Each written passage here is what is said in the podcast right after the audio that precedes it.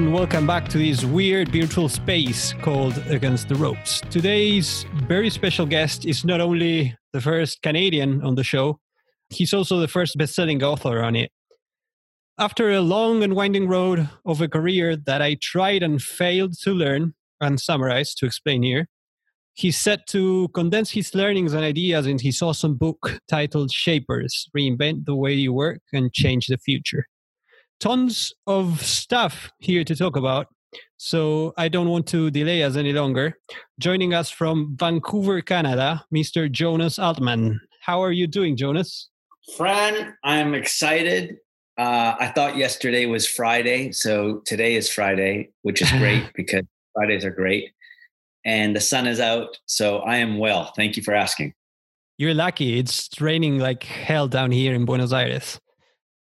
Well, Yes, but you also live in a city that has some of the finest food I've ever tasted. So you can just go and sit and eat Italian food for the next couple of days. So. I will definitely do that. I have a pretty nice traditional Italian pizza restaurant opened oh close by to my house a couple of days ago. So I, I'll be ordering a couple of pies today for sure. Lucky man. I do I do my worst. So should I come with you to get some pies, or or is there a, uh, an invitation now? Uh, well, you, you you should come if you can. You're always welcome. Mi casa es tu casa, as we say down here. Okay, so likewise, you come up to ski, and uh, I will come up to eat uh, pizza slash pies. Amazing, amazing.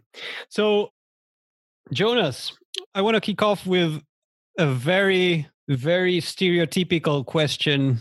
Are, are you a hockey fan? I can't see the puck very well because my eyes aren't good and I'm not a big sport spectator, uh-huh. but I know hockey and I have friends that love hockey. So I'm open to metaphors, but I can't tell you anything more about Okay, so than... you, you won't be able to throw predictions on, on the Stanley Cup playoffs going on right now. no, I won't. I don't like a stereotype, sadly. that's that's perfectly fine. We we wouldn't want you in here if you were too stereotypical. Ah, good. so there's a little reference to sports there in your book too, right? So because it, it's yes. called Shapers and it's a surfer term. Yes.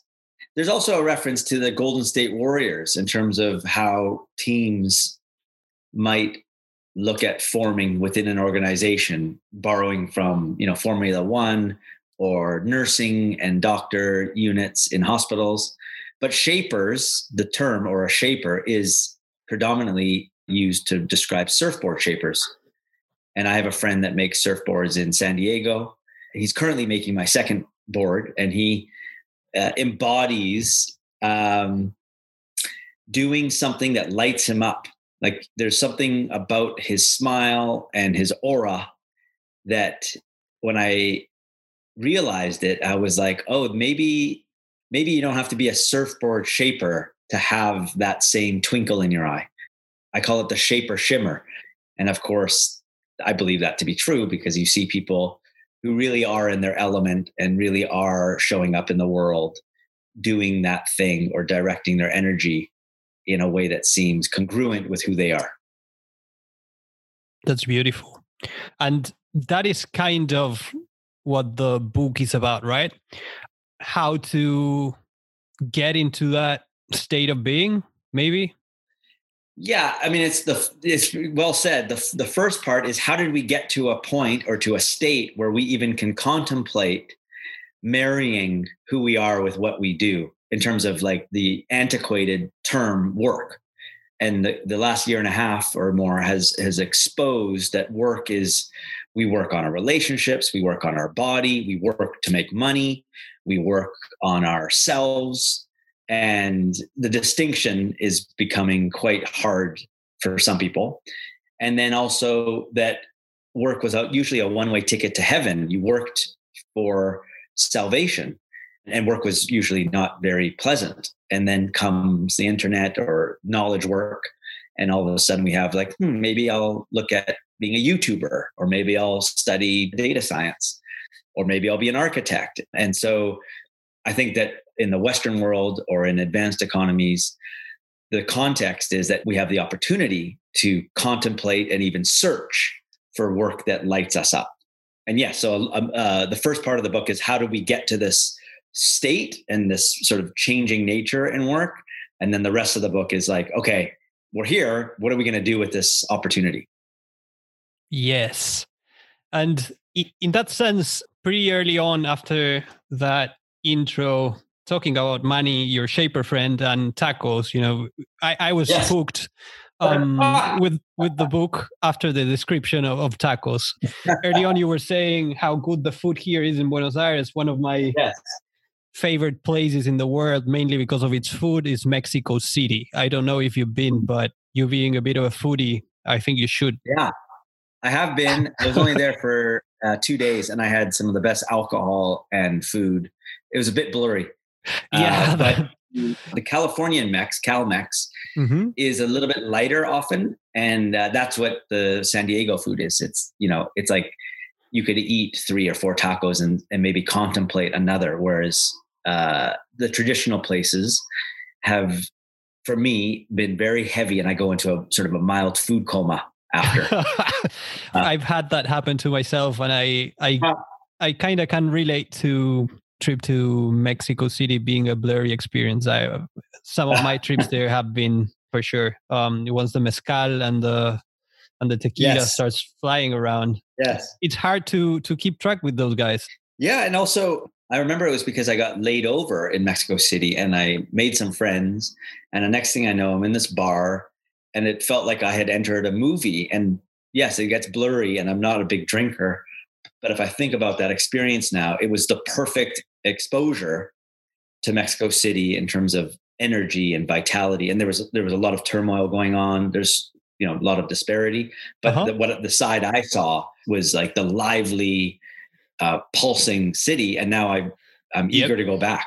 Yep, and um, and it's it's curious how easy it is to to get to that point as you say you you were laid over and you made some friends and you ended up there how welcoming the people are and how open they are to share that that experience with you is is oh, yeah. also one of the oh, things yeah. that made me fall in love with with the city so yes. we got in this onto this beautiful detour but what i was going to say so after that so after that intro talking about surfboards and tacos you jump into this distinction between work and job which is is amazing. And it was really interesting to me because in in spanish we don't have that distinction. We we just have one one word which is trabajo or or empleo. But it it, it can be used for both job and work and it's interesting how we've we've come as people to define ourselves by our job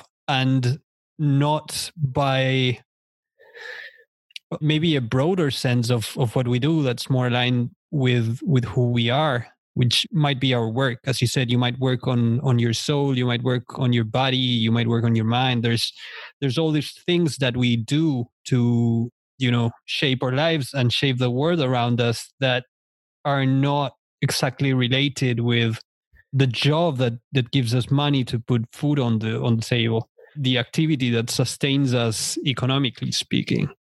And that's probably part of the problem right? Um as we start defining ourselves by our jobs and the title we have and not you know who we are more broadly we end up in these sort of boxes that it's kind of hard to get out of and and there's starts um a divide starts generating be, between who we are and who we say or who we believe we are and there's there's mm-hmm. there's a bit of pain there mm. Yeah, it's funny you say pain because I, I feel like the mindset shift could be if you are suffering because you're in a miserable job or you perceive your job to not be a place or a source of energy and a source of anguish, then you're suffering. Now, there's a obviously a large part of the world that doesn't have the luxury or the choice or the, the fortune to be able to, to, to change that now, but more and more there there is. You know, people are coming out of poverty. At one point, um, one third of every American was one paycheck away from poverty. And COVID has, in many ways, even made it a more unequal playing field. But if we speak with the acknowledgement that people are suffering in jobs, that they have another choice, the mindset shift could see work as a practice, as a deliberate practice where 60% of their work might be paid, 20% might be volunteerism, 10% might be just being a good community member and a good friend and a good person. And then maybe 10% is a side hustle or a side project. Now, more than ever, almost everyone I know has some sort of side hustle or side project, which doesn't get classified as a job. It's a project. Um, so I, I think the mindset shift for me was seeing work as a practice that is evolutionary, that is a lot lot back to um, the beginning of uh, say teams and or uh, jazz bands, and we were talking about music before, where even if you're a sushi chef in Japan, and you know there's lots of literature around that, you approach mastery, you get designated as a master, but the true master knows that the work is never done. So that was a shift for me to think of I'm not really interested in a job which could have a veil of security, a sense of stability. And if we've seen anything, we know that that is a myth. And a lot of people are trying to take that responsibility into their own hands to have more autonomy, to have more opportunity for challenge and mastery, and to align their values with what they do. And that's the self determination theory that has been popularized by uh, Daniel Pink and um, a few uh, researchers. Mm-hmm. That if we have even part of those things, then work becomes eh, pretty good. yes. Um, yeah. you know, the mind shift for me, and, and I've been in a couple of those painful situations. So, you know, at the start of my career, my job was to be an architect for a while there but yeah. my work was being a ski bum. I was working for an architecture firm in Bariloche as an excuse just to be there and uh, be able to ski the whole season long. And then, you know, I, would get uh, down from the mountain and grab my skates and go to the skate park and, and spend time with my friends there and um, travel around Patagonia just skating and, and skiing and work or, or my job was a means to keep that going. Uh, yes. I, I, had an objective and I wanted to grow professionally there, but my mind wasn't 100% on it. But then I came back to Buenos Aires. I started my own architecture firm and then I was an architect. And I was an architect for a while. I was happy with it. I was growing, I was learning. And then, you know, all of a sudden, I was not enjoying it anymore. And I, it was pretty torturous to assume I've studied this for five years and then been working on this for another four years. But it's not what I want to do. It's not what who I want to be. I, I don't want to be in this situation. So I took an MBA and I was happy as a student, kind of on a work sabbatical for a year, studying my ass off. Then decided I, I wanted to go into technology and see what that was like because they were, you know, everyone was painting the picture that it was kind of Disneyland as a job. Mm. and got a job as a, as a UX designer, learned a ton, but found that that wasn't who I wanted to to be either. That wasn't what I, what I wanted to do. Then I found a, a nice niche inside WeWork where partly because of the nature of the job and partly because of the environment and the quality of leadership there I I could do a ton of the things that you describe in your book, like job crafting and mm-hmm. that kind of thing. Deciding, I had much more autonomy, much more ownership on my work and on the result of the company. And through that process and leading to where I am now, trying to you know start up and taking more time to myself, creating this space where I can reflect and talk to people and learn and try to share that. You know, I discovered that in a way I, I am the the work and and yeah. finding those niches to define myself is is no use because those are temporary and are very related to some interests that are usually partially related with my core values and who I am, but don't necessarily englobe them. And also has a lot to do with with the world, the context, and that is changing so fast nowadays that if you are too static with your definition of yourself, you are bound to put yourself in, in that situation. So I kind of mm. try to to to perceive myself as the work, as the thing I'm building. I try to be the best person I can be at each step of the way, and try to make those steps significant at that time and aligned with values, but not necessarily marrying with anything. I, have done that maybe three times already in my mm. career. Yeah, that's really beautifully said. I mean, a part of me wonders if people like you and me have an a, aversion to wanting to attach or hang our work identities on a title architect, UX designer, educator, and instead like the fluidity and the space that's provided by seeing our, ourselves as prototypes. And we're going to probably you know i'm i'm hoping i become a gardener. I mean i love gardening and plants. I don't know if i'm going to make that for a living but i would love to spend more time tending to nature or tending to plants.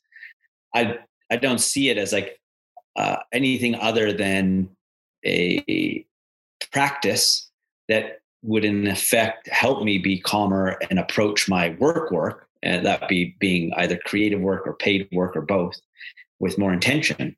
So for me it's maybe a luxury and also a duty to take the different modes of like uh, you know there's one thing it, it was i came across it when writing the book eight hours of work eight hours of play or leisure and eight hours of sleep and you've got 24 hours. And somehow we got way messed up where the eight hours of work wasn't really eight hours of work. It was more like 11. And there was a commute. And then there was the thinking about the work when you weren't working. Uh, there was a study in the UK that the average British citizen, citizen or worker is thinking about work and doesn't really unwind until Saturday afternoon. And then Sunday at the pub at about lunch, they start worrying about Monday. So their weekend, in terms of headspace is no more than 24 hours of which eight or nine they're sleeping. And I was like, that's kind of messed up. I was one of those people. Um, yeah, so I totally I echo your sentiment that people like you and me, and maybe more and more of the incoming work generation or, or professional world, is better off in terms of a mental model to think of they are the work and that uh, job and an identity, just in terms of terms and terminology, has a purpose and can be useful, but also can be dangerous. Definitely can be dangerous. I also think it helps to to understand, you know, they have their use, but they are I think that the time horizon, the time aspect of things is key here I think it's good to understand now I'm an architect, now I'm an educator, now I'm a salesperson at a record label. Whatever it is you're doing at that time is what you're doing at that time. And as you said, it should have a purpose and it should be a vehicle for your growth and your advancement in whatever that purpose is. And as long as it has that, it has value for you. Once it's not doing that anymore, well, you're still you yourself your your your being isn't in crisis every time one of those changes happen you're just looking for the next step that makes the most sense at whatever point in time you're at and yes. what shape yeah. you know your purpose takes there in that time and context yeah i mean i, can't, I couldn't really say it much better than that uh, the, the, the danger would be not being self-aware and not necessarily appreciating that the alignment or who you want to become is no longer being served by the organization and that's a lot of the work i do in coaching is people who are having or believe they're having an, an existential episode. Uh, my coach calls it an existential opening. So it's it's a positive thing of an invitation to contemplate and perhaps change your environment, the work environment, maybe you know, city, relationship, uh, and and this is what's been happening in a more extreme way in the last year. Remote teams have either shown that there was a high trust culture or there is a culture of fear and people actually don't believe that people can get work done independently or without being micromanaged. One organization that was using you know let's say a university that wasn't using zoom or online online learning. If they didn't get their act together quickly they were out of business or at least they were outdated and soon out of business and i, I love that uh, quote it's like um, necessity is the mother of invention I think it might be Einstein. I don't know who it is, but you know that's what's really going on. And and so individually, it's like I need to create a new identity, a new work environment, a new job for myself, because what what I'm currently doing no longer is nourishing my soul. And you and I are those types of people, a little bit unreasonable, that are probably going to continue to do that until we hit sixty something, maybe seventy, and be like, you know what? Maybe I just want to not work anymore and work on others or serve my community or do something that isn't really compartmentalized as a job but i also believe that as creative beings and all beings are creative we still will want to express ourselves yeah I, you know I, i'm trying to to get rich so i can dedicate myself to painting sculpturing and, and skiing uh, that sounds pretty good by the time I'm the age you're referring. I'm still in my prime and want to to get an impact and um, lead this world to a better place, which I think it is kind of what what you're trying to do also by writing the book and now teaching the course about it, helping people get into that you know shaper state of being. And I think it's it's very beautifully synthesized in in a quote I have jotted down here from the book um, I'm going to read it out. So there are many possible futures in the horizon, and predicting just one isn't that useful. Instead, we can set sights on a preferable future where we better balance the marriage between humans, technology, and the planet. I that was one of my favorite quotes from the book, and I, I think it touches on what we've started talking right now of, of having a purpose. And I think finding that preferable future and then staying flexible in the in the process of making it happen is key here.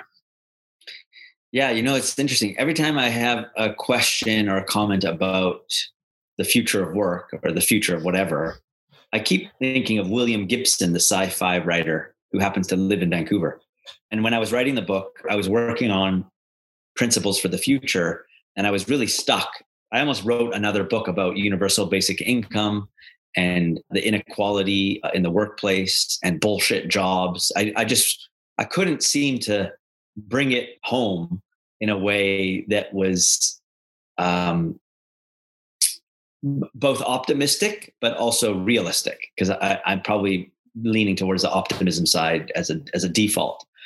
So anyway, I walk into a coffee shop and I don't know if you know what William Gibson looks like, but he's probably in his 70s and he's a bit of a hunchback, a little bit of an intimidating character. He's probably six three or six four. And I just I I had been reading an article about him. I've only read two of his novels, and I just went up to him and I was like, "Hi." I was like starstruck. I was like, "Hi." Uh, you know, I've been reading some of your books and I love them. And he was like, Oh, which one? And I was like, The trilogy. And it was so funny. He's written so many books, he didn't actually remember what it was about. He was like, mm-hmm. Oh, is that the one that takes place in San Francisco where I, I basically wrote about Google Glass? And I was like, Yeah, that's the one. He's like, Oh, yeah. I think that was. So it was like showing that he was so modest and humble. You know, and he's also, for people who are listening, he coined the word cyberspace. He, he's famous for the quote, The future is already here. It's just not evenly distributed. He predicted Google Glass, and his latest book is about a pandemic that he wrote and published before hmm. before COVID. So probably sixty to seventy percent of the things he's written have have come true. Oh. Um, anyway, so I looked at him and he uh, answered my question, which was, "It seems that you are getting more pessimistic." I didn't use that words, uh, or I didn't say it so bluntly. And then he kind of peered at me and he looked at me, and it's the first time ever that I got the message clearly and he here in Vancouver they call it climate emergency. Mm-hmm. In the vernacular of the rest of the world, they call it climate change because it doesn't sort of seem as bad. But Yeah. really scared the shit out of me when he said, you know, we're in big trouble.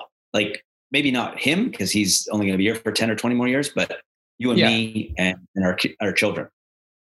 And that's when I was writing that chapter about, you know, default futures. We won't even have a future of work if we don't get our act together about the planet and and how humans interact with technology, i.e., cars and airplanes and our consumption.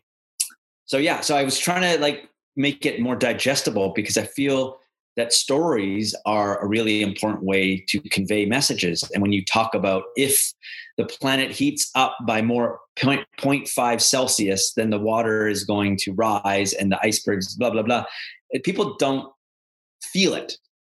We need to sense it and feel it and, and be it, have it be embodied. And if we don't do that soon, uh, we won't be living intentionally. So that's why I think you're spot on with like, yes, you might want to be wealthy to be able to ski and make art, but you're not going to do it at the peril of your family and friends and community. You're going to do it in sync and give more value and create more value than you're going to extract. And that's the the sort of premise there is that we're on a path of um, pretty it's pretty dismal if we play this out. And there's a course correction that hopefully is happening right now. Yeah, I definitely think that we are standing at um, hopefully a pivotal point. We're at a point where if we don't pivot, you know, this is going south pretty quick. Not only hmm. environmentally, we're we're doing some pretty fucked up things socially speaking. I think the pandemic brought many of those things to light Yes.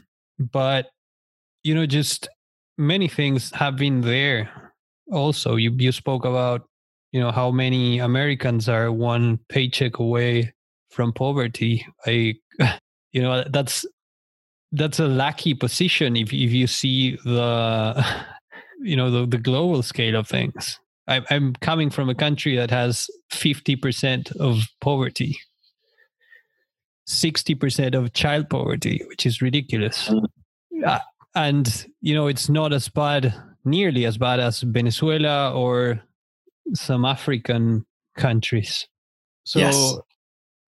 th- there's a lot of things that that we need to start you know putting our eyes on and trying to fix just what you said the future is here it's just not evenly distributed. That that couldn't be more true. There are certain societies that are actually you know living in some sort of utopian future uh, and some societies that are just still in the middle ages or a bit further down the line but not much. And that just cannot stay that way because as you said th- these other problems that we have are happening at a global scale and if you cannot get you know educational levels and um, economical levels up in in certain places they they just won't like how can you ask an ethiopian family to to care about the environment and when when they when they cannot eat Mm. There's there's this scale of things that on our last talk we we we touched a bit on Maslow's pyramid and how it was never intended to be a pyramid and Hmm. um, how you can turn it around and do your most impactful and meaningful work that way but there certainly is a weight to to many of those things that we now put in the in the bottom of the pyramid that's not intended to be a pyramid. And it's definitely hard to focus on many things if you uh, don't have other more basic things covered. Yeah it's it's an extremely important conversation to be having everywhere. Like you know you, you turn you go onto instagram and depending on your algorithm it's very hard to see what looks like hate inequality disparity haves and haves not getting worse at scale. You know I, I, use san francisco as an example. I lived in san francisco. It was the place that was anti-establishment. Uh, rave culture was about reclaiming public spaces not about doing drugs and going into dark places for 10 hours there was a movement of social consciousness, of eco consciousness, of working on yourself. And that was, you know, 60s and 70s. Now, fast forward 50 years, and it's like three and a half thousand dollars, you know, to rent an apartment. Homelessness is so acute and it's such a visible problem. And there is mostly, I mean, this is, you know, stereotypical, a dude bro culture of two or three nationalities that are engineering cultures. And the the city in many ways has been mined of its soul or its spirit. So that's like embodying or uh, capturing one sentiment. But to your point around like how can someone start to engage at a civic level or in their community when they don't have food clothing shelter access to education and healthcare taken care of? And so that becomes the duty of the rest of the world. The problem seems and i'm, I'm obviously in many ways an armchair philosopher right now. Mm. Um, and you know this from an architecture point of view, is that all systems are interdependent on the interaction of the agents. And the agents are us and our friends and animals and species and plants on this planet. And we don't seem to have got the memo that, that the disequilibrium that exists and the undistributed, it doesn't have to be equal, but it has to be more equal in terms of if 70% of the world goes into like unemployment or underemployment, it eventually can lead to riots. It can lead to population control. You know, so many things can happen. And so, you know, I was having a conversation about the vaccine, which is a whole other conversation. And it's a miracle of innovation to put man or woman on a planet other than Earth, to turn energy uh, from wind from solar into you know powering our cities. But the vaccine being developed so fast and being rolled out is in many ways a wonder. And it could have so many other uh, positive impacts for the medical world and our health in, in future generations. So the preferable future is collaboration at scale and seeing our fellow humans not as different but as the same and the difference is much more about cognitive diversity and our different worldviews and lived experience, but not the color of our skin or our religion or our beliefs. And America, I mean, I use America, I don't live in America, as you know. Uh-huh. It, it, it sort of it captures how far away we are from that of what you were describing and I've described. And that that makes me like it makes me sad, but it also concerns me of so what's your call to duty to make your contribution as Fran and what's mine as Jonas. And at sort of midlife, or for me, these are the questions that I'm grappling with. And the book and all the work I'm doing is trying to tackle one thing. If work is a place and a source of joy and energy and meaning, then you will have the time, the bandwidth. In Yiddish, it's called the chutzpah to go and, and serve others. You've basically taken care of yourself and nourished yourself and you have enough inner resources to go out and do some volunteer work or to help your neighbor. But you're right, like Ethiopian families are, are, are every day is about survival. Yep.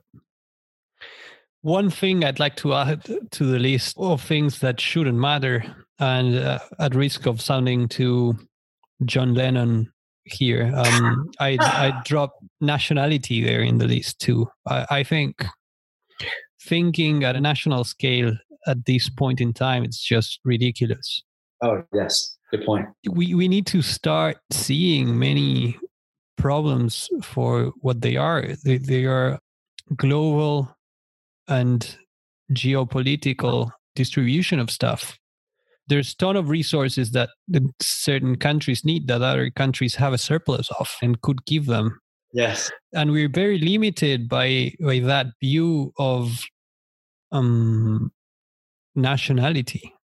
And we have companies of certain nationalities destroying natural resources and damaging the environment at a global scale from another third point in the planet mining companies, oil companies, they operate and they destroy value at a global scale and then pay taxes at a national scale and solve their problems with a national government that's benefited from the taxes they pay. So it's not in their agendas to change that.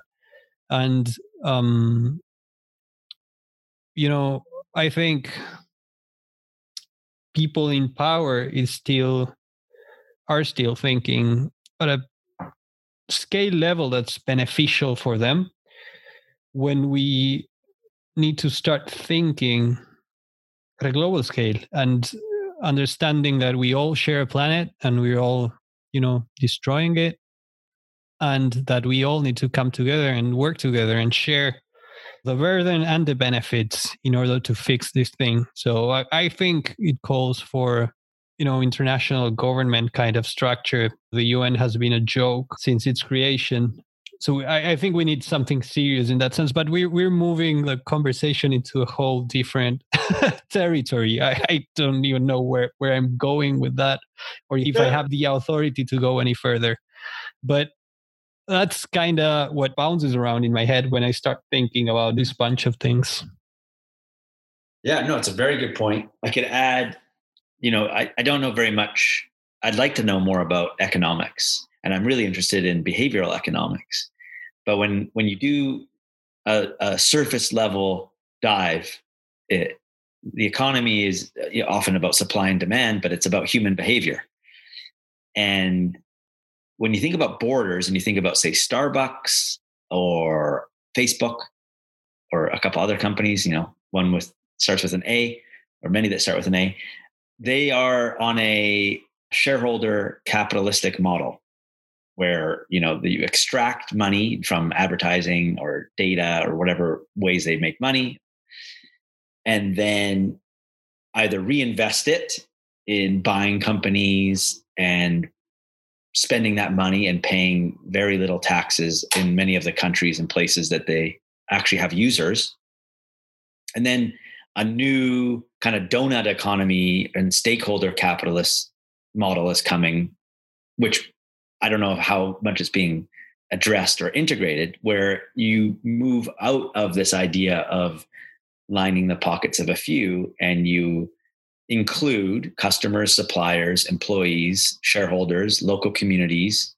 And all of a sudden, every decision is about the well being of your country, the well being of your continent, and the well being of the world.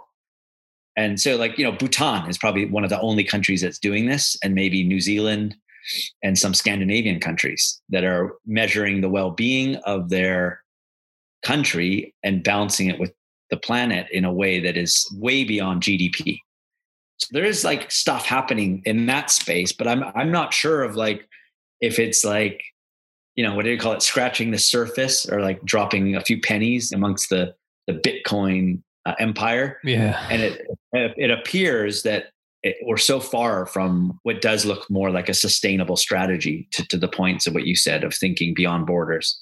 But yeah, it is it is sort of a little bit outside of my wheelhouse, but it's a it's a topic that's worth having conversation and it's an area that I, you know, that's why when I mentioned William Gibson, he's been thinking about these things and, and he's been thinking about climate change for 30 years. So I'm sort of in awe of the uh, let's say the literature or how you can learn. But what am I doing about behavior? Well, when I lived in London, you couldn't recycle. You had to have a car and you had to drive to a recycling depot. I mean, so you could do that. So instead, you just threw your everything out onto the street and someone came and picked it up. In Vancouver, I have 17 bins, soft plastics, containers, glass, paper, paper products, quasi paper products as a behavior. Like that's just what a citizen does. So I am like a I am a full blown you know recycler. I I reuse and recycle everything, and it's not hard to do. If it was hard to do, I knowing myself, I'd be like, well, you know, maybe if I get the time, I'll go and drive to the recycling bin. So little things like that. I don't have a car. I haven't had a car in 20 years.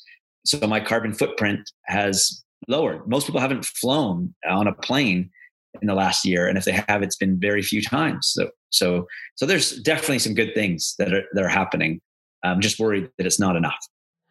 For sure, I do think there's things happening, and I think these many channels are starting to appear for some of these conversations, and I think we are pivoting. I also, as just like you, I I like and I prefer to stay in a place of optimism because I think mm-hmm. it gives me, you know, more more place and more energy to operate.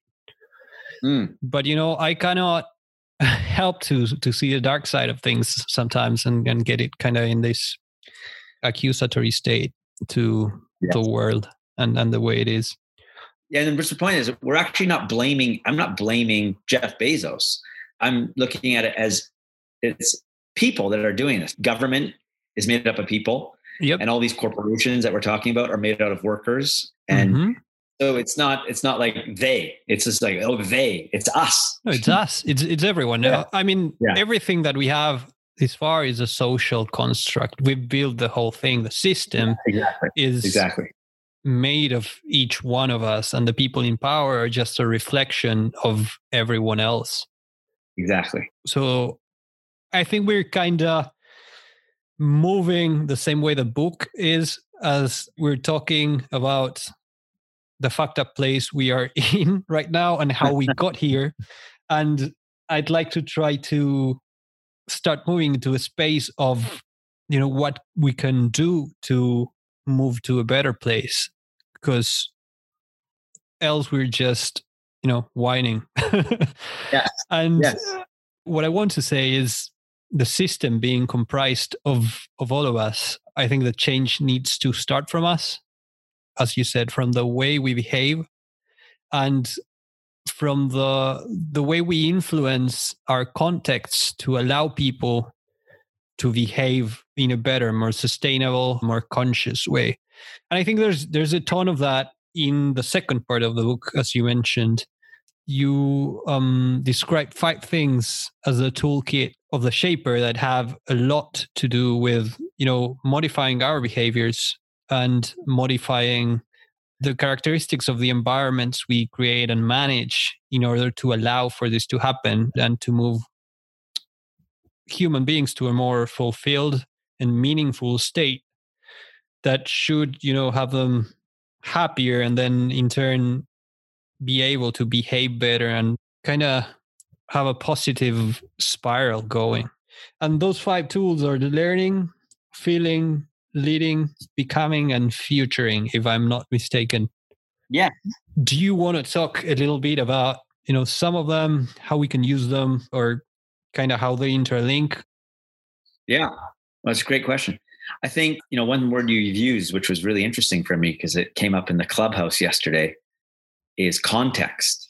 You know, being tone deaf these days, like, how are you? And like the person's got, you know, a full bodysuit, mask, and uh, like, you know, a bunch of toilet paper. And it's like, I'm not, uh, I'm good. Like, no, you know, you can, you have a, a, or you're on the Zoom and you can see the bags underneath someone's eyes and instead of saying you know are you tired you, you, can say like do you want to do this another another day, another time.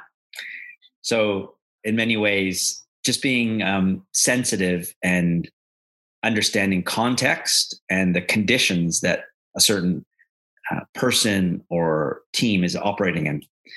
Uh, but each of those um, sort of principles is alluding to ways that we could show up in the world. And I think that one of them at least to start on. And it was actually interesting because I was reading about it uh, about psychological safety in remote teams is by being Mr. and Mrs. Learn It Alls instead of Mr. and Mrs. Know It Alls. And that's a hard shift because as you uh, become an adult, is you go from like, you know, I didn't know how to drive a car and now I can drive a car, eat yogurt, listen to music, and tweet at the same time. But other things like in our life, which we were talking about as works in progress, don't fall into that.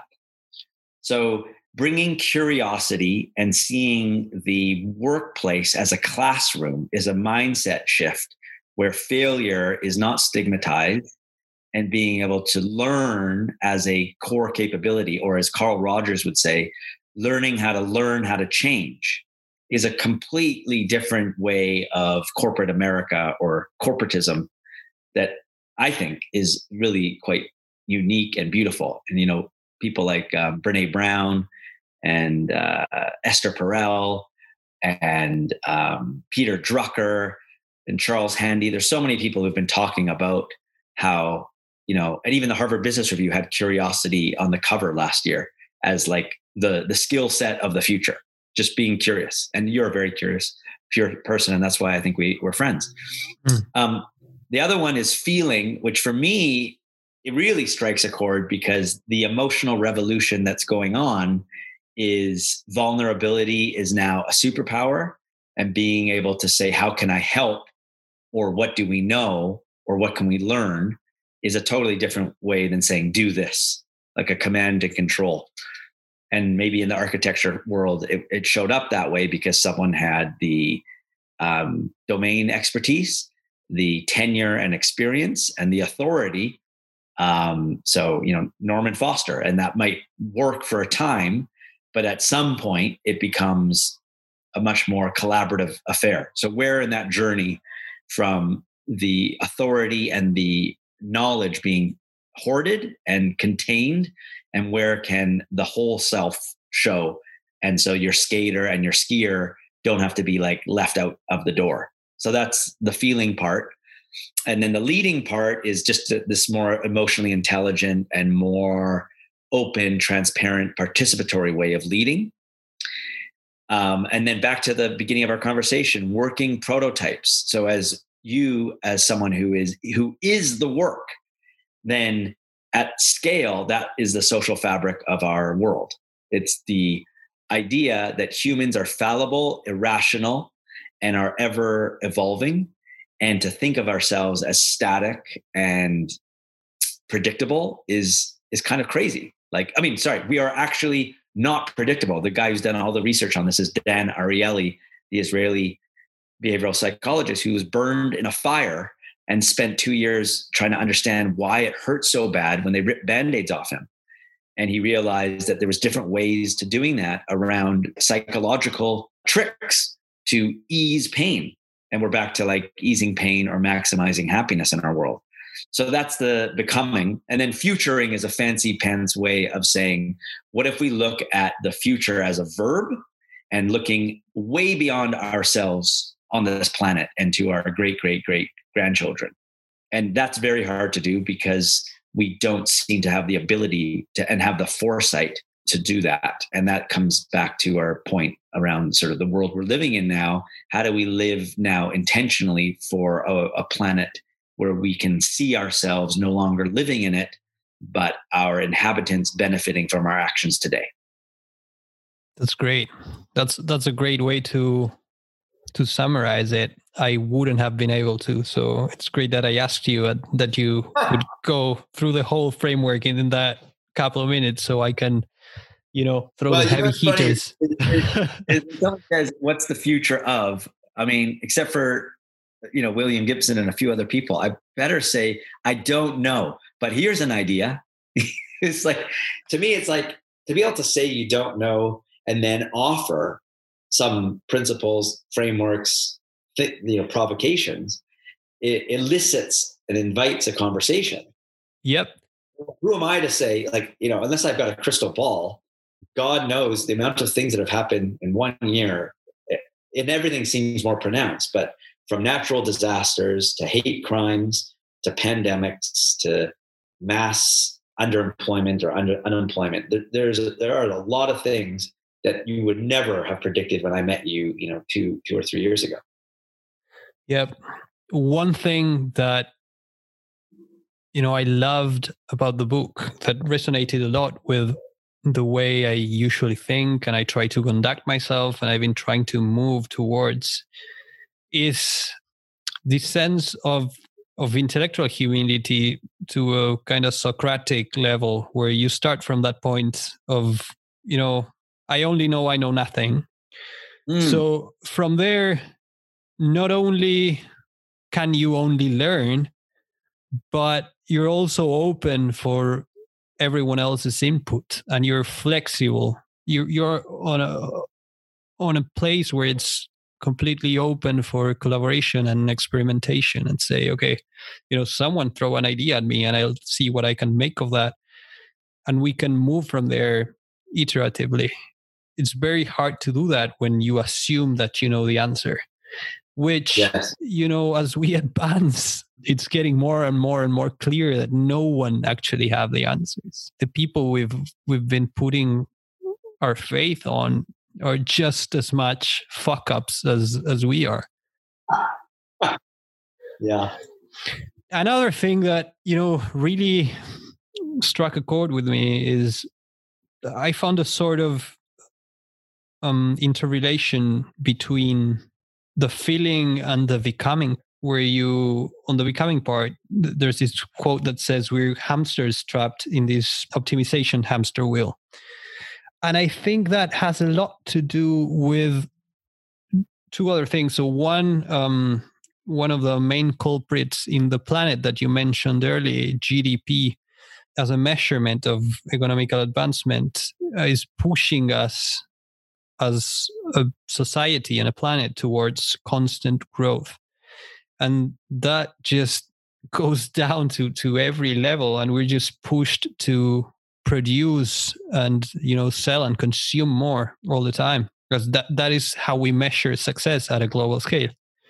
But also it had to do a lot with what you said on the feeling part. We're stuck on this kind of this rut of doing doing doing doing instead of thinking and, and feeling. And um,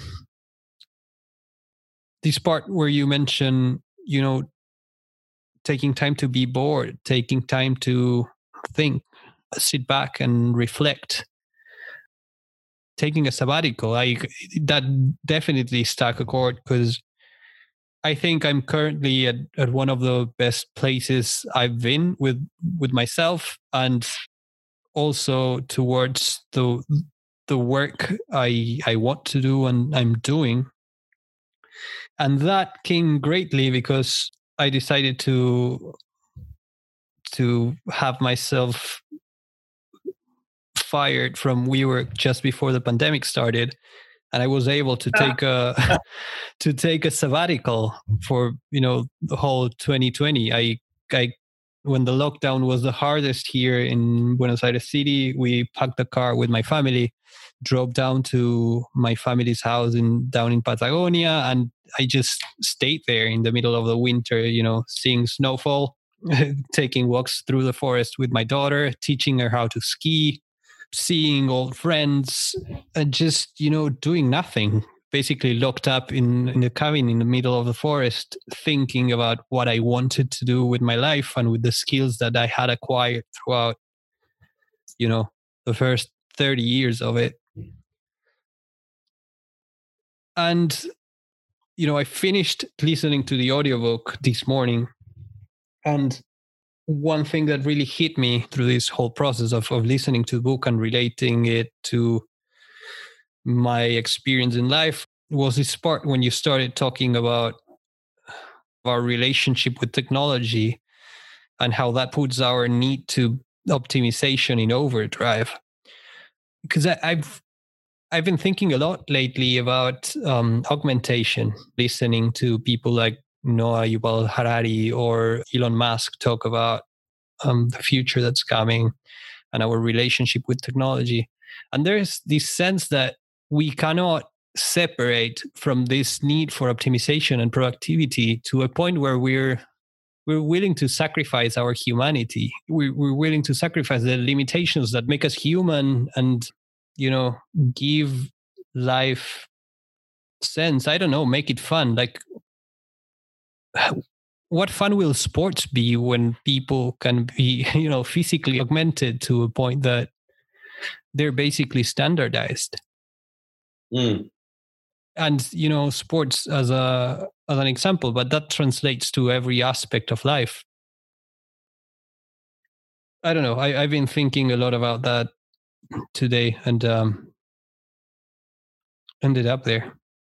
yeah, the dance between humans and technology is a conversation I've been having with a friend in London for ten years, and we still haven't scratched the surface. You know, my favorite author in the world is probably Douglas Rushkoff, and his book Team Human has a term that he coined called cyber Wetiko, and I've put it in the book. And, mm-hmm. and Wetiko was when the colonists came and they basically annihilated indigenous people in North America.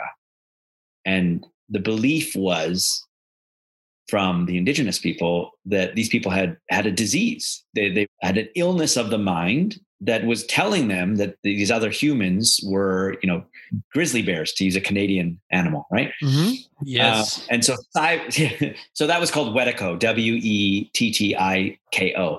Mm-hmm. And cyber Wetiko would be what we're doing to ourselves. Like, as you beautifully said, we are willing to augment ourselves and dehumanize and lose the essence of what makes us human in favor of optimization.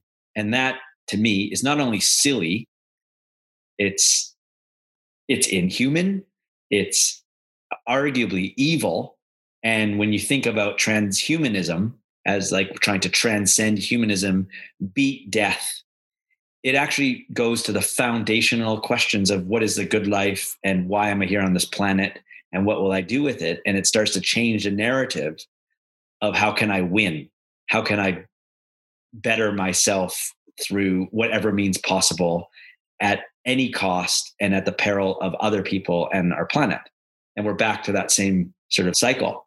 But can I pause you there? Because yeah, of course. That's that's very interesting what I mean is, even if we manage to save the planet in the process, let's say we augment ourselves, we start making the right decisions because we're, you know, all of a sudden everyone's a supercomputer and we have a hive right. mind and we, you know, there's just no mistakes. Is it worth to save the planet but lose our humanities in the process? Does that even make sense? Yeah, I mean it's a, it's a funny one of like it's like the the movie Sliding Door that I always reference with Gwyneth Paltrow is like we will never know if there was a download to say okay we already are cyborgs in many ways. I mean I'm talking to you here from my sofa through Zoom and then I'll be on my phone looking at my GPS and trading my Bitcoin. I mean we're in you know Elon Musk says we're already cyborgs and in some ways we're right and several people have embedded themselves. But to your point to make smart and wise decisions about keeping our planet hospitable. And the necessary condition is that we do need to augment ourselves for that to happen. And the side effect is we lose our humanity or a, a part of it. I don't have the answer to that. I would say if we have laughter, emotional intelligence, consciousness, fallibility, and flaws, then then those two maybe can maybe maybe they're they can't coexist like maybe there's, you know, we can't program a computer to be an archaeologist and decide what's interesting to study. Like that's the huge. I mean, maybe we can. I don't know. Like I, I think about things that we that you like. How would you design for error? Like how would you program to saying we want you to make errors that are unexplainable, that are completely spontaneous, and don't make any sense? Like what's the code for that? like yep. every 400, you know, like like a scramble. And anyway, so but here's yeah. the other thing I was going to say. What's, what's, what's the code for the Ramones? Like, yeah, yeah. It's about art, uh, creativity. I mean, there was actually a guy at Cornell University who built a robot that created amazing art and then got uh, accepted into one of the you know fancy uh, museums. And then when the curator found out that a robot made the art, they canceled the showing and he, he was petitioning and it was like it's still art and then someone was like no he's the creator like he created the frankenstein right so he's the mastermind. Anyway so that was an interesting one. But my friend in london her name is ada paris and she has a i think it's a book or a framework that's called cyborg shamanism. And she's been looking and studying this idea of technology used very loosely maybe you know the advancement for the betterment of our species or the betterment of our world and technologies of mind which aren't necessarily like you know digital technologies and using shamanism and rituals in a way and i'm not really explaining it that well but it's a provocation. So her whole thing is to undo this idea that technology is bad that cyborgs are going to take over and kill us like a schwarzenegger movie and to really have a debate about what type of preferable future we want to have because it's here and it's coming and we're enticed and it's sexy to have the newest iphone and the fastest computer so I, I love that as a sort of provocation but when i think about the prospect of you know you being able to immediately speak Japanese because you've got to download an embedded chip in your head and you don't have to suffer the embarrassment of ordering a cappuccino. I wonder if that takes away from the essence of travel and spontaneity and trying to understand a culture, or does it benefit it because immediately you get a very deep sense of what it is to be Japanese and the Japanese culture because you're fluent? You know, there's so many different use cases. Um, and I don't know if it's fair to choose you know, with banking, we want banks to be decentralized, blah, blah, blah. Go ahead. If you keep making, you know, the best possible um, relationship decisions and, you know, economical or educational decisions at any point, like whatever it is, because you have a supercomputer embedded into your brain and you cannot discern whether it comes from your brain functioning or the supercomputer, are you making any choice at all? Mm. Like, are, are you alive or are you just a vehicle for that supercomputer that you have in your brain? And I get this point of, okay, you know, we are already cyborgs, we are already augmented to a certain level, but the augmentation is still optional. You know i have i have this phone in my pocket. I have the mic in front of me the computer in front of me. I can grab this whole thing throw it out the window you know not touch a single device for 15 20 days a month uh, and then decide if i want to go back into that or not.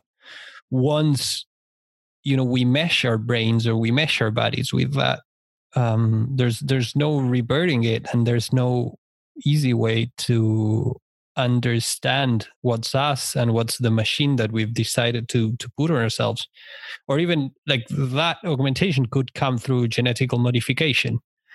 So someone's writing us to be a certain way before we're born. Mm. yeah when we got our our chromosomes and our programming and our code already. Like the question is why would us? And is that even necessary? Like do we need that to you know reach a better place? Or, or if we start fucking up and working towards destroying the planet instead of making it a better place that should be enough. And i think that this example you wrote forward about the leap in innovation and the kind of the huge win that it is to have the vaccines for this in such a short time and you know for better or worse being distributed around the planet. Like when we set ourselves to to do something and we collaborate for that and we put our efforts to accomplish something we can. Like why would we want to do more than we are currently capable of? Yeah. I mean, you know, there's a word you used, something about, you know, the, what is the sort of benefit of X technology, whether we're enamored with the actual device and the look of it and what it represents in terms of status or its utility, that it can take a high resolution photo, tell us where we are, and send a, an email to you know anywhere in the world the idea that we would be discerning to say, does this technology benefit me more than it detracts from my spirit, my attention, from the planet. I don't think everyone's going around asking that. I mean, it took me a long time to just not use my phone to wake up and use an alarm clock and put the, the phone outside of my, my bedroom. And that changed a lot of things because I don't look at my phone right away and my morning has a, a less of a fractured element to it. So if we redefine or we define what benefit means at the individual level and at a sort of society level, then we could say, okay, what is the benefit of exploiting children in third world countries to make these devices that cost a thousand dollars that in six months we're going to exchange and then they're going to end up in a landfill. I know that's a very dramatic statement but you know just to put that point through.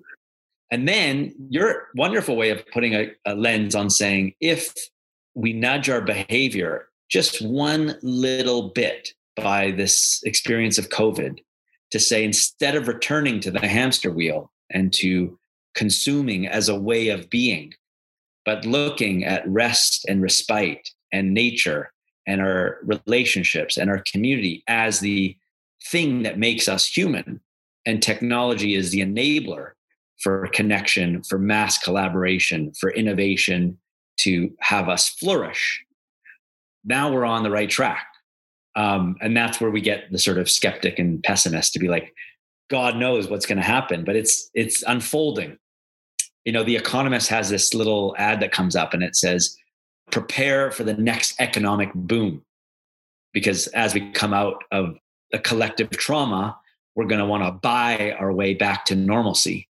You know, I'm looking at thousands of vinyl records. I love vinyl records. I've bought maybe five or six in the last year, and they are like gold.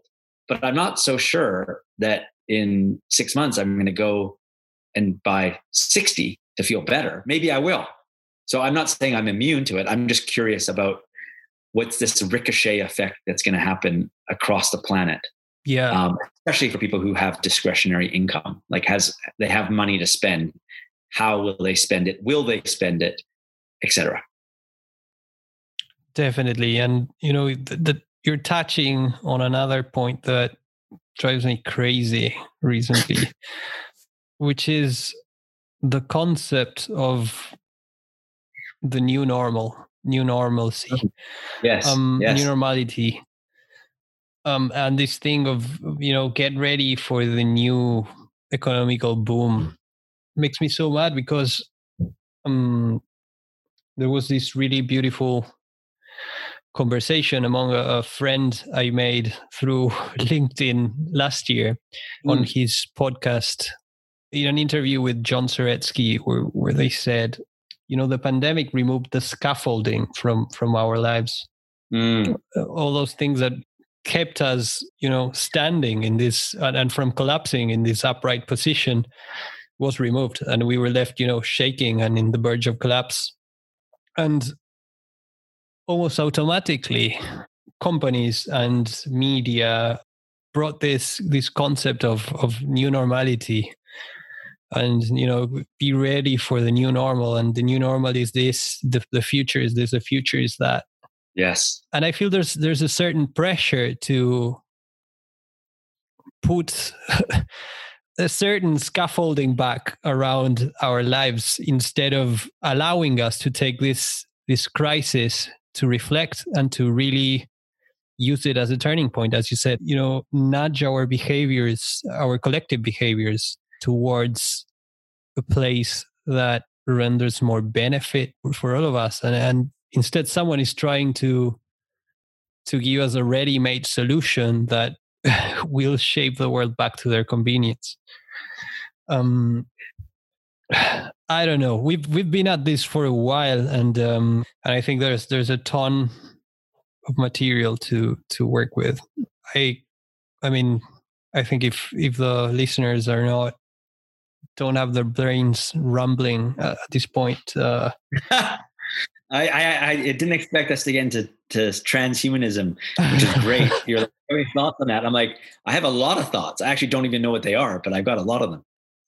Yeah, for sure. I mean, I, I could keep this conversation going forever. I, I don't know uh, if I'll make any sense through through that forever, but um, I would gladly do it. I'm really enjoying this, but we need to bring it down and give it a close. So, Jonas, first of all, thank you very much for your time and for bringing your whole self to this space and, and this conversation.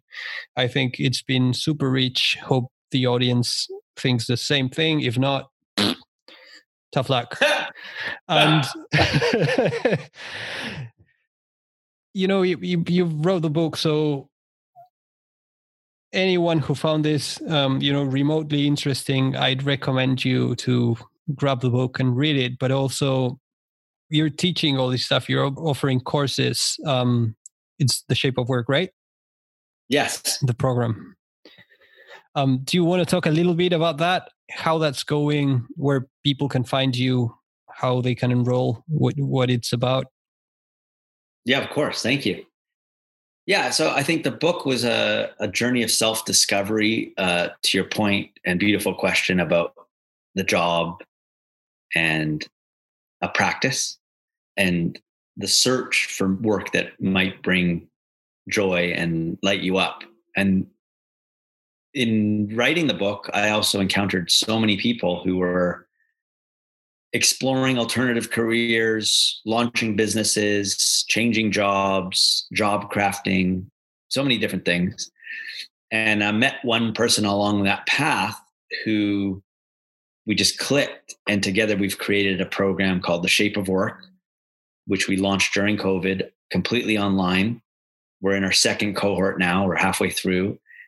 And it really brings, um, I think it brings the book to life, but it actually leaves behind the sort of academic stuff and it leaves behind the things that might not be able to be integrated or adapted to your current situation.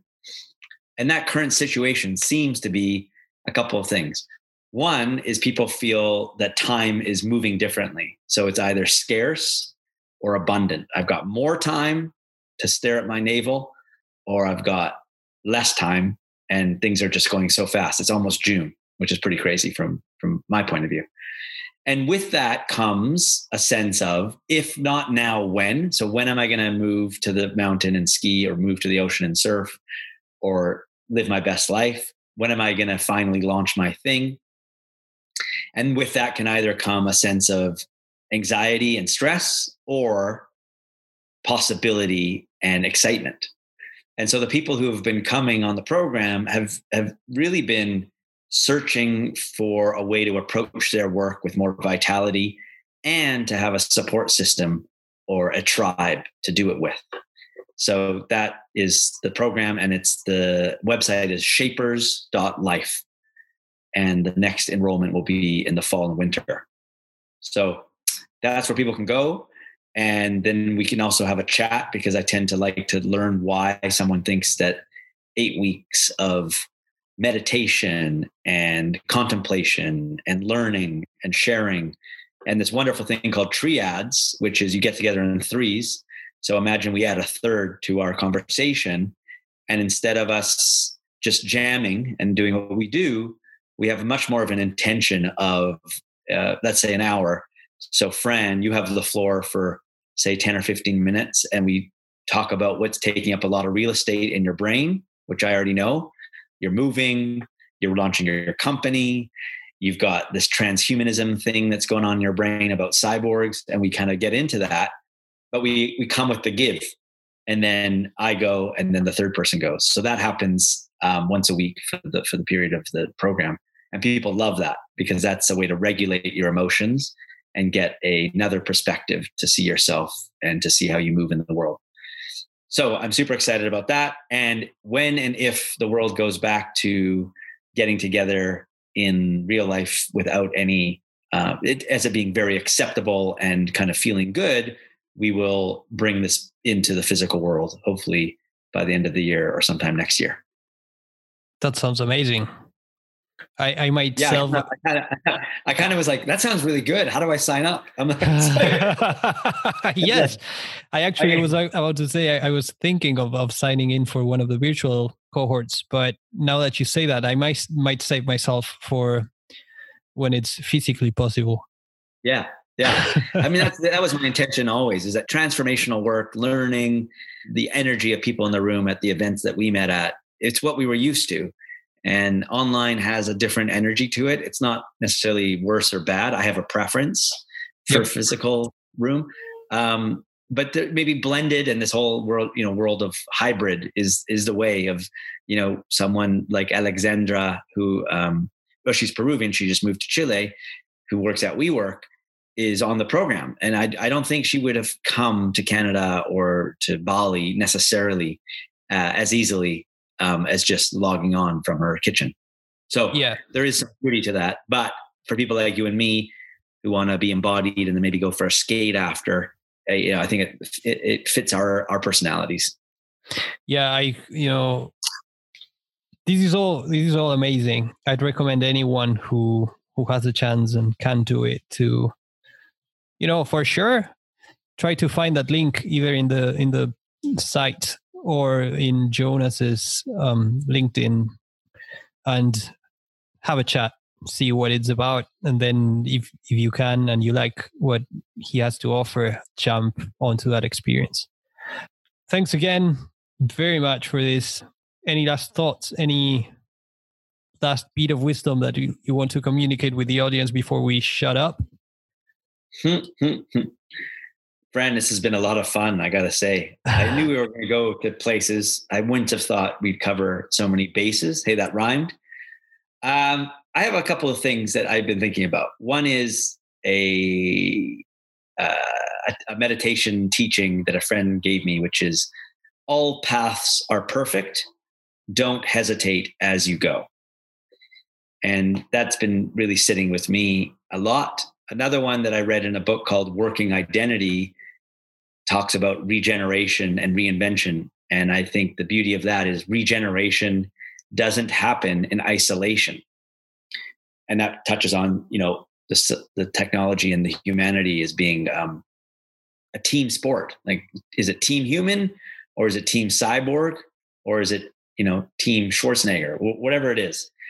And then from me personally, you know, the whole idea of being able to um, elicit or uh, extract or find energy in your work is is a lot like compound interest. It just gets bigger, it grows. People um, can feel it and sense it. So back to like a ripple effect.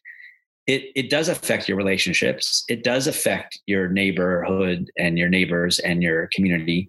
And in, and in many ways, it does affect the world. So if there is someone listening who is thinking about a shift or a change or is being called to something, my um, invitation to them is to follow that breadcrumb. That's beautiful. And I think not only it's beautiful as is, it's also a beautiful place to shut up. Thanks for the third time. And I, I'll just tell the audience what I always say. You know, I'm I'm doing this to learn and to share what I learn with everyone and to start conversations. So if you were interested on this whole conversation, think that some of the stuff that we said might be right, or you think most of the stuff that we said is just straight out bullshit, just you uh, know, drop a comment, send me a message. I'm willing to discuss any of it with with anyone. As we've said once and again, I think we need to come together and, and find these solutions um, together. So yeah. feel invited. Yes. And I'll also like to throw a shout out out there to our mutual friend Maru Bradichansky, without whom we would have uh, never met and this conversation would have never happened. So if she made it this far with our nonsensical conversation, um, uh, shout out to you, Maru. I yeah, and Maru, I saw on Instagram or somewhere that you were. Um, I think you're leaving London temporarily to go explore. So I, I, I got to say, I'm. She is someone who is a shaper who has done so many incredible things in the time I've met her. So thank you, Maru. Well, that's it. And see you on All the right. next episode of Against the Ropes. Bye bye. Ciao.